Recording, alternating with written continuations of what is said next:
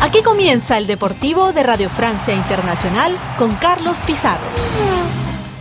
Saludos y bienvenidos a una nueva edición del Deportivo de Radio Francia Internacional. Estamos a pocos minutos de conocer la suerte de los 16 equipos europeos de fútbol que la pasada semana se clasificaban para los octavos de final en la Liga de Campeones. Un sorteo donde milagrosamente estará el proyecto catarí del PSG, que por cierto se dejaba empatar en el último suspiro frente al Lille en el campeonato local y donde solo estarán representados dos conjuntos de la Premier League.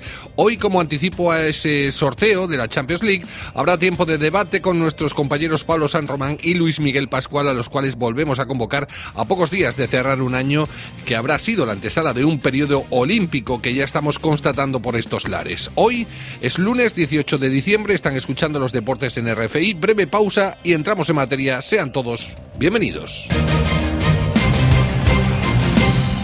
Saludos desde París, ciudad que sale aliviada esta semana con su equipo de fútbol luego de clasificar milagrosamente a los octavos de final de la Liga de Campeones y después de haber dado un paso importante en su distancia por defender el liderato del Campeonato Francés de Fútbol, la Ligue A.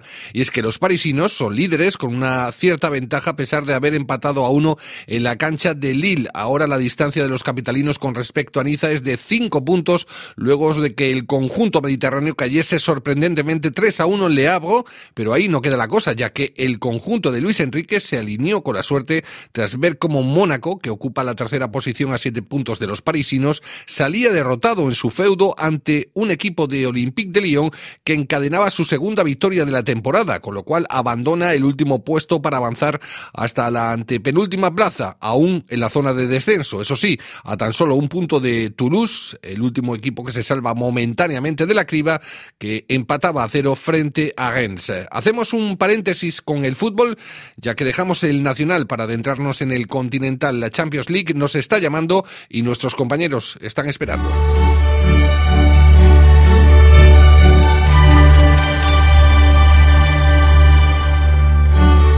Suena de fondo la sintonía de la Liga de Campeones después de que la pasada semana se cerrase una fase de grupos que ya es historia en la legendaria competición europea. Por cierto, una sintonía de la Liga de Campeones que no había sonado aún en el Deportivo por motivos de agenda, pero que ha llegado a tiempo, justo a tiempo, cuando ya tenemos clasificados a los 16 mejores equipos del viejo continente. Es por eso que con cierta nostalgia hemos convocado a nuestros polemistas, pensadores, periodistas y sobre todo a amigos de esta casa, Luis Miguel Pascual, representando a la agencia F en París, aunque presente la península ibérica en estos momentos. Muy buenas, Luismi. Hola Carlos, ¿qué tal? ¿Cómo estáis? Y aquí está la novedad, ya que Pablo San Román se conecta ahora con nosotros desde el Reino Unido, representando a la agencia France Press. How are you, Pablo? Very well, thank you. ¿Cómo estáis? ¿Qué tal tú y tu Brexit? ¿Bien? Bien, bien, bien, aclimatándome a, a la nueva vida londinense. Vamos a comenzar por un nombre propio que conocéis de sobra los dos, ya que hace un año exactamente estabais siguiendo todas sus andaduras, conferencias de prensa, sus charlas en Twitch y sus rapapolvos, cuando aún se hacía cargo de la selección española. Me estoy refiriendo a un Luis Enrique que ahora es técnico del Paris Saint-Germain, con el cual se acaba de clasificar in extremis a los octavos de final. Eh, empezamos con varias propuestas. La agonía con la que el conjunto parisino se ha clasificado a estos octavos responde a, y aquí se pueden marcar diferentes casillas o defender diferentes posturas, a que el PSG no da más de sí y tiene una plantilla limitada para defenderse en Europa. B, por el contrario, tiene un buen equipo, pero aún no ha explotado y no se ha adaptado al sistema que quiere implantar Luis Enrique. O C, el Paris Saint-Germain se clasificó de milagro ya que estaba encuadrado en el grupo más cerrado de la primera fase. ¿Con cuál de estas coincide o se acerca más vuestra teoría, la ajustada clasificación del Paris Saint-Germain a octavos de final? Empieza Luismi, que le siento un poquito más marchoso. Venga, calienta Pablo, que sales eh, a continuación. Pues te diría que en menos la 1 que no la veo por ningún lado. Es decir, si el Paris Saint-Germain no tiene buena plantilla, ¿qué van a decir los otros, no? Las otras dos un poco de cada una. Esto es como la cocina, Carlos. Una pizquita de una cosa y una pizquita de otra. Es decir, yo creo que toda salsa necesita un tiempo para ligarse bien, ¿no? Para que haga lo que necesitan creer que tienen que tener.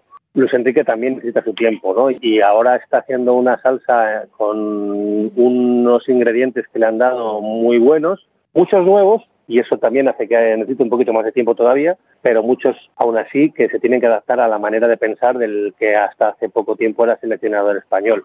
Así que hay un poco de eso y luego después, evidentemente, no tenía un grupo fácil, hay que reconocerlo. El Paris Saint Germain estaba en el grupo con diferencia más difícil. La realidad es que se ha clasificado casi por carambola, porque el gol que metió en el último segundo del último minuto en el último partido contra Newcastle en el Parque de los Príncipes les dio un oxígeno que no tendrían, que no hubieran tenido para el último partido si no hubiera habido ese gol.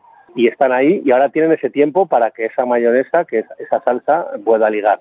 Vamos a ver qué pasa. Yo creo que los ingredientes los tienen todos. El entrenador perfecto, porque hasta ahora el Paris Saint-Germain durante muchos años ha estado asentado en una constelación de estrellas y solo en una constelación de estrellas y de repente meten en el banquillo a un entrenador que también es una estrella en sí mismo, es decir, es un entrenador que quiere que eso sea una, una cosa coral, que toque todos al mismo ritmo. Entonces, se tienen que poner a tocar al ritmo que marca el entrenador y puede, puede salirles bien. Vamos a ver si esa receta se perfecciona en el mes de marzo. Estoy como loco por escuchar la opinión de Palo San Román. Sí, bueno, es poco de acuerdo con Luismi, aunque yo creo que para mí se impone más el punto B.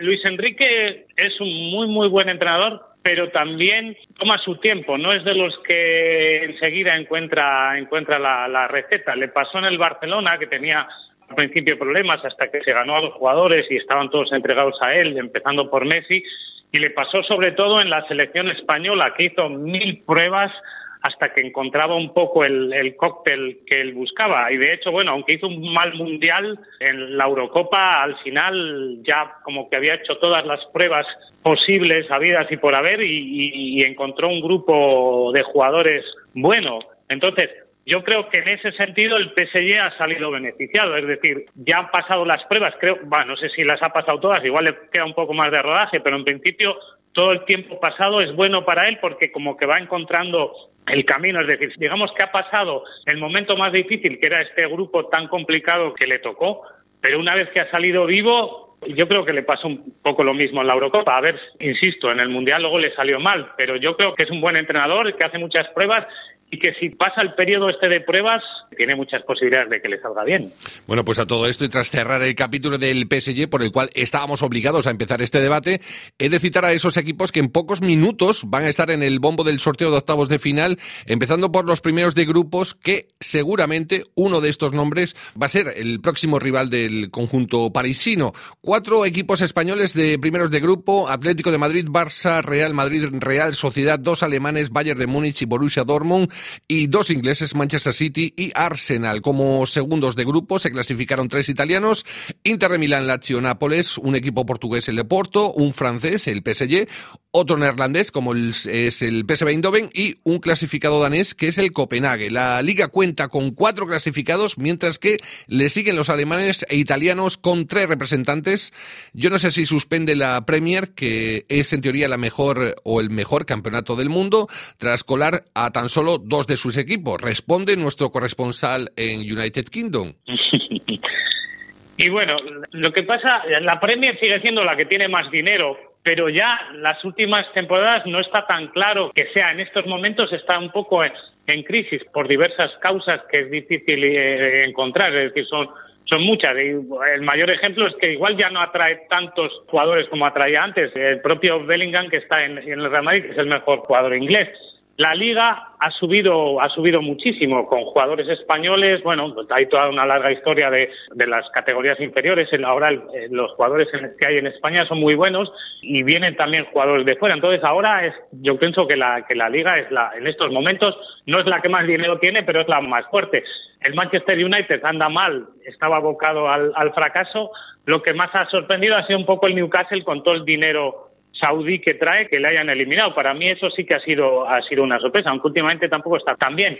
Entonces, bueno, visto los últimos resultados de, de los equipos ingleses, para mí no es una sorpresa. Vamos con Luismi. Me gustaría saber si tú ves a los mismos candidatos para la corona europea. Ya sé que el mes de marzo está aún bastante lejos, pero por plantillas y por lo demostrado hasta ahora, ¿te sorprende alguno más de la cuenta, para bien o para mal? Mm, dificilísimo, Carlos, lo que me preguntas. Sabes que si hay algo que no me gusta es hacer pronósticos. Y... No, pero hay algún equipo que te haya llamado la atención por su juego, por su, no sé, por su entrada en la Liga de Campeones, como lo ha hecho. Si así fuera, que no, Eh, yo no sé cuántos años llevamos ya en esta tertulia, pero mi teoría sigue siendo sólida, ¿no? Es decir, el equipo que juega bien en noviembre no suele ganar la Liga de Campeones. Por ejemplo, ahora mismo te lo, te lo plantearía al revés, si me permites, Carlos. Es decir, hay equipos que ahora mismo ya no les ponemos como los grandes favoritos porque no han jugado muy bien ahora, pues el Bayern de Múnich o el propio Barcelona, ¿no? O el Paris Saint-Germain, ¿no? Que estábamos hablando antes, y que empieza un segundo ciclo, digamos, en la que lo que hemos visto hasta ahora muy probablemente no sea lo definitivo para lo que vamos a ver a partir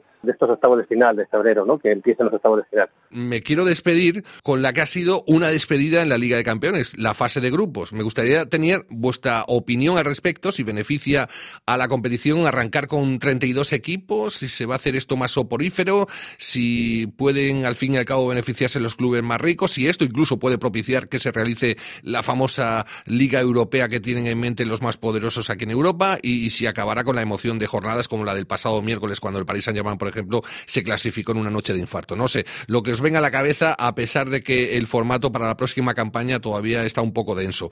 ¿Quién quiere pronunciarse al respecto en este tema?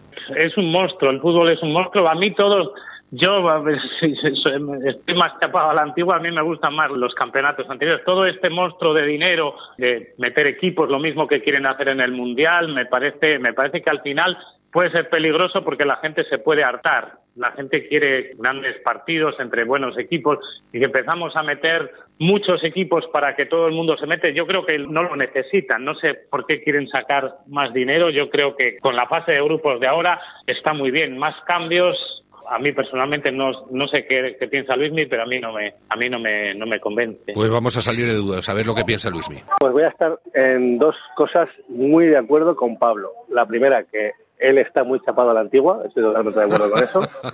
Y la segunda, esto estaba funcionando bastante bien. No sé si muy bien, porque evidentemente todo formato es mejorable, pero aquí había un compromiso perfecto entre lo que es el business que dicen los, los que viven con Pablo allí en Londres y la competición. Creo que era una, una idea muy buena este actual formato de la Liga de Campeones, que efectivamente la, la, fase de grupos a lo mejor tenía partidos muy aburridos, era necesario porque ningún equipo del mundo es capaz de estar nueve meses al máximo de la competición y eso era imposible. Y yo es que creo que también lo he repetido en esta tertulia, es decir, hacía muy, muy bien que todos los equipos buscaran un momento en el que sublimar el espectáculo, ¿no? Y, y, eso es de lo que se trataba en la Liga de Campeones, es decir, en buscar no permanentemente sublimar el espectáculo, porque eso no se, es que decir, pensar que eso es posible es bastante naif, por meter una palabra de donde yo vivo. Pero creo que era un buen, una buena manera de que los equipos tuvieran un momento, un punto en el que diera lo mejor y todos buscaban estar en ese punto en el mejor momento de su temporada, que era abril, mayo, marzo, abril, mayo. Bueno, pues ahora no sé lo que va a pasar, porque con este nuevo formato va a ser un, es una moneda tirada, al aire. No sabemos qué va a salir, si va a salir mejor, si va a salir peor. Me gustaba lo que había y no sé si lo que va a haber va a ser mejor, lo dudo, pero no lo sé. Por lo menos de entrada no se emociona y eso sí que está claro. Ya sabremos lo que pasará con ese nuevo formato. Habrá que esperar todavía un año para saber qué tal sale el experimento y aquí lo vamos a dejar, no sin antes, por supuesto, desearos a los dos unas muy felices fiestas, al menos tranquilas, eh, si se pueden, y aprovecho para desearos también un feliz 2024 que sé que está lleno de eventos deportivos en el que seguro os involucráis en alguno más que otros. Todos nuestros deseos desde aquí. Pablo San Román, Luis Miguel Pascual, felices fiestas. Pues si me permites, pues, felices fiestas para todos los oyentes de este espacio y que si tengo un deseo es que a, todos los oyentes lo pasen lo mejor posible y que nosotros tres tengamos algún rato juntos para disfrutarlo. Pablo, ¿tus deseos? Pues exactamente lo mismo, es decir, eh, que todos los oyentes y toda la gente lo pase primero lo mejor posible y que 2024 no sea no sea bueno, sobre todo en, en temas en temas de salud, que es lo que es lo más importante y, bueno y lo demás va a venir solo y que bueno que, también que disfrutemos y que lo pasemos bien, ¿por qué no? Por supuesto, que de eso se trata, que para eso es la vida. Un abrazo enorme, amigos. Felices fiestas. Un abrazo a todos. El Deportivo de RFI. jingle bell, Pues sí, ya divisamos Navidad y nos hemos metido de lleno en el ambiente que reina estos días, al igual que nuestra página polideportiva en la que escasean noticias debido a la cuenta atrás para un 2024 que viene cargado de mucho deporte. Empezando por el fútbol, deseamos la mayor de las suertes al recién campeón de la Copa Libertadores, el conjunto brasileño de Fluminense, que afronta su reto más ambicioso, el de proclamarse campeón del mundo de clubes, para lo que deberá comenzar ganando hoy lunes su semifinal contra el Alalí egipcio. La selección femenina de balonmano también es noticia porque se proclamaba ayer campeona del mundo por tercera vez en su historia tras ganar 31-28 a Noruega en la final de Herning en Dinamarca. Francia añade este éxito a los conseguidos en esta competición en 2003 y 2017, un gran presagio de cara a los Juegos Olímpicos de París que es la ciudad sede y además donde defenderá en siete meses su título olímpico. Precisamente, ayer domingo también fue noticia un comunicado de la organización del Giro de Italia en el que anunciaba la presencia en la próxima ronda italiana de ciclismo del eslovaco Tadej Pogacar. Así pues, el líder de la escuadra UAE buscará el doblete en 2024 con su participación igualmente en el Tour de Francia. Con esta nota vamos a poner el punto y final a la información deportiva en Radio Francia Internacional. Alan Vidal estuvo al mando de la técnica, les habló Carlos Pizarro. Volvemos la próxima semana con un especial navideño que vamos a encadenar con otro especial, esta vez olímpico, previsto para arrancar el nuevo año. De todo corazón y con mucho sentido les pedimos que sean relativamente felices durante estas fechas, que en estos días nos dejen acariciar la paz y que sigan luchando para seguir viviendo la vida. Felices fiestas, amigos. Jingle hearts, pick up your feet. Jingle around the block. Mix and mingle in the jingling beat. That's the jingle bell. That's the jingle bell. That's the jingle bell.